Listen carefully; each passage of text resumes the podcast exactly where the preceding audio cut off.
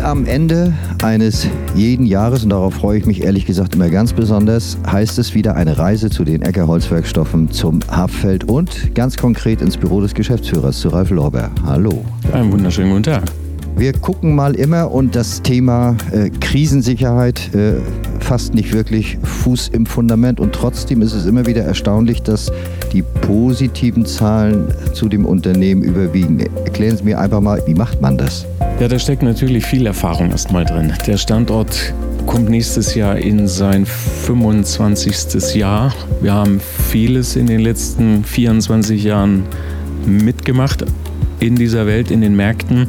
Ob das die Finanzkrise seinerzeit war, ob das die Corona-Krise ist oder jetzt Energie und Inflation, die uns alle beschäftigen, die auch jeder einzelne Verbraucher selbst merkt. Da gehört natürlich viel Erfahrung und eine Top-Mannschaft dazu.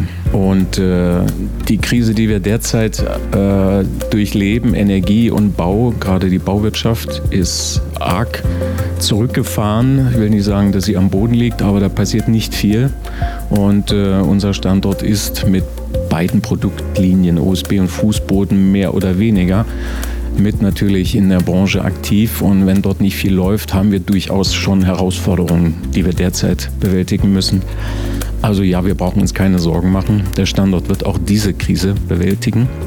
Und äh, wir werden auch nach der Krise, wenn das alles wieder losgeht, irgendwann mal, wir wissen es heute noch nicht, wann es wieder den Knoten löst und, und Bauvorhaben, Bauprojekte wieder an den Start kommen und unsere Produktion dann auch voll äh, ausgefahren werden kann. Das wissen wir heute noch nicht, aber im Moment reagieren wir natürlich darauf und äh, sind mit den Anlagen in Teilen sehr verhalten unterwegs. Trotz allem, und das kann man glaube ich auch nochmal manifestieren, sind Arbeitsplätze nicht wirklich in Gefahr.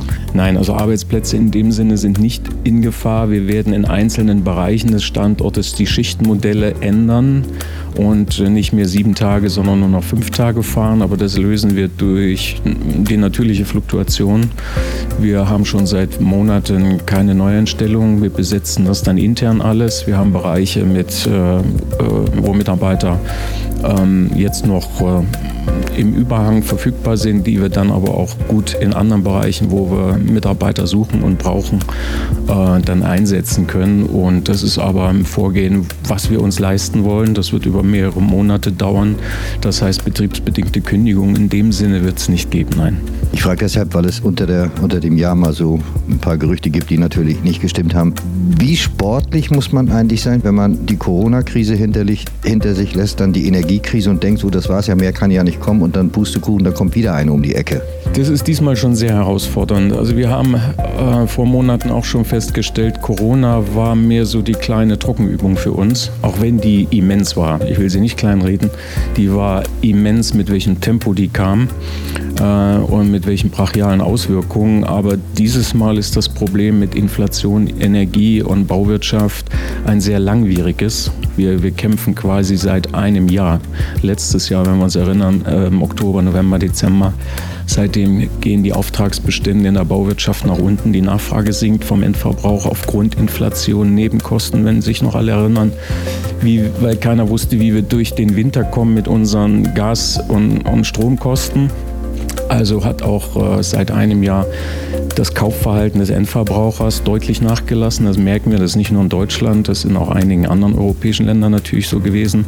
Und seitdem reagieren wir. Wir reagieren schnell. Wir sind ein sehr großer Standort und haben da eben auch mehr Möglichkeiten als ein kleineres Unternehmen, was regional nur einen begrenzten Absatzmarkt hat.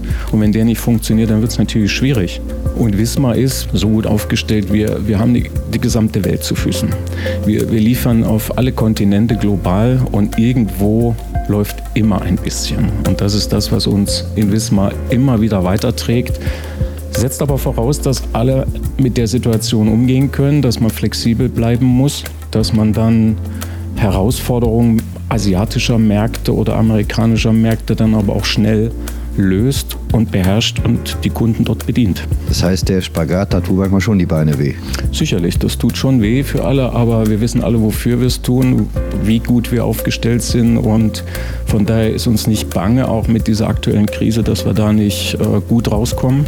Und wenn es wieder losgeht, sind wir wirklich gerüstet und investieren ja auch schon parallel für die Zeit danach. Es ist Weihnachten ja immer das Fest des Wünschens und jeder darf sich ja was wünschen. Was würden Sie sich wünschen? Ja, endlich mal ein bisschen mehr Ruhe. Aber ich glaube, von dem Gedanken können wir uns erst mal lösen, weil ich glaube, das ist die Welt von heute. Sie ist halt extrem volatil schnelllebiger geworden, die Taktung ist schneller. Wer weiß, was im nächsten Jahr wieder an, an Hiobsbotschaften und Herausforderungen über uns hereinprasseln. Wir werden es hinbekommen.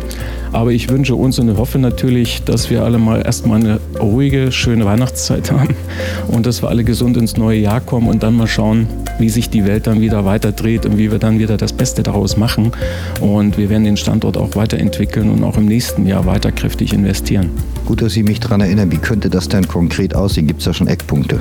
Für Investitionen haben wir konkrete Pläne. Wir werden einen Personentunnel bauen. Das ist ganz klar Richtung Arbeitssicherheit, Werksverkehrssicherheit, ein relativ teures Bauwerk, wo wir unsere Mitarbeiter, Kunden, Gäste, Besucher alle vom Werkshaupteingang direkt unter der Erde hier durch einen Tunnel führen, wo sie dann direkt vom Verwaltungsgebäude erst wieder nach oben kommen.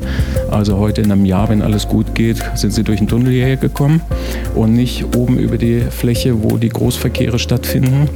Und wir werden auch im nächsten Jahr, ich hoffe im dritten Quartal, ein neues Mitarbeiterrestaurant eröffnen. Das lassen wir uns einiges kosten. Es wird Zeit, ein na, jetzt 25-jähriges Provisorium mal abzureißen. Und dazu sind wir in der ganz konkreten Planung im Moment. Und äh, Baubeginn soll im Januar sein.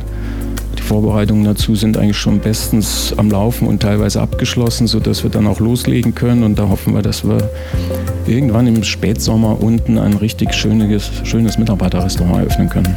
Ich will Ihnen, so Sie mögen, die Gelegenheit geben, Ihre Mitarbeiter freudigst ins Weihnachtsfest zu verabschieden, was Sie nicht hindern sollte, auch unsere Hörer gleich mit ins Boot zu nehmen. Ja, das machen wir gerne. Wir haben gerade auch letzte Woche schon unseren Mitarbeitern einen sehr umfangreichen Werksnewsletter zukommen lassen mit allen Highlights und aber auch den Herausforderungen, wie wir den Markt derzeit einschätzen. Und natürlich auf dem Wege auch nochmal ein wunderschönes Weihnachtsfest für alle, für im Kreis Familie, Freunde, Partner, wie auch immer.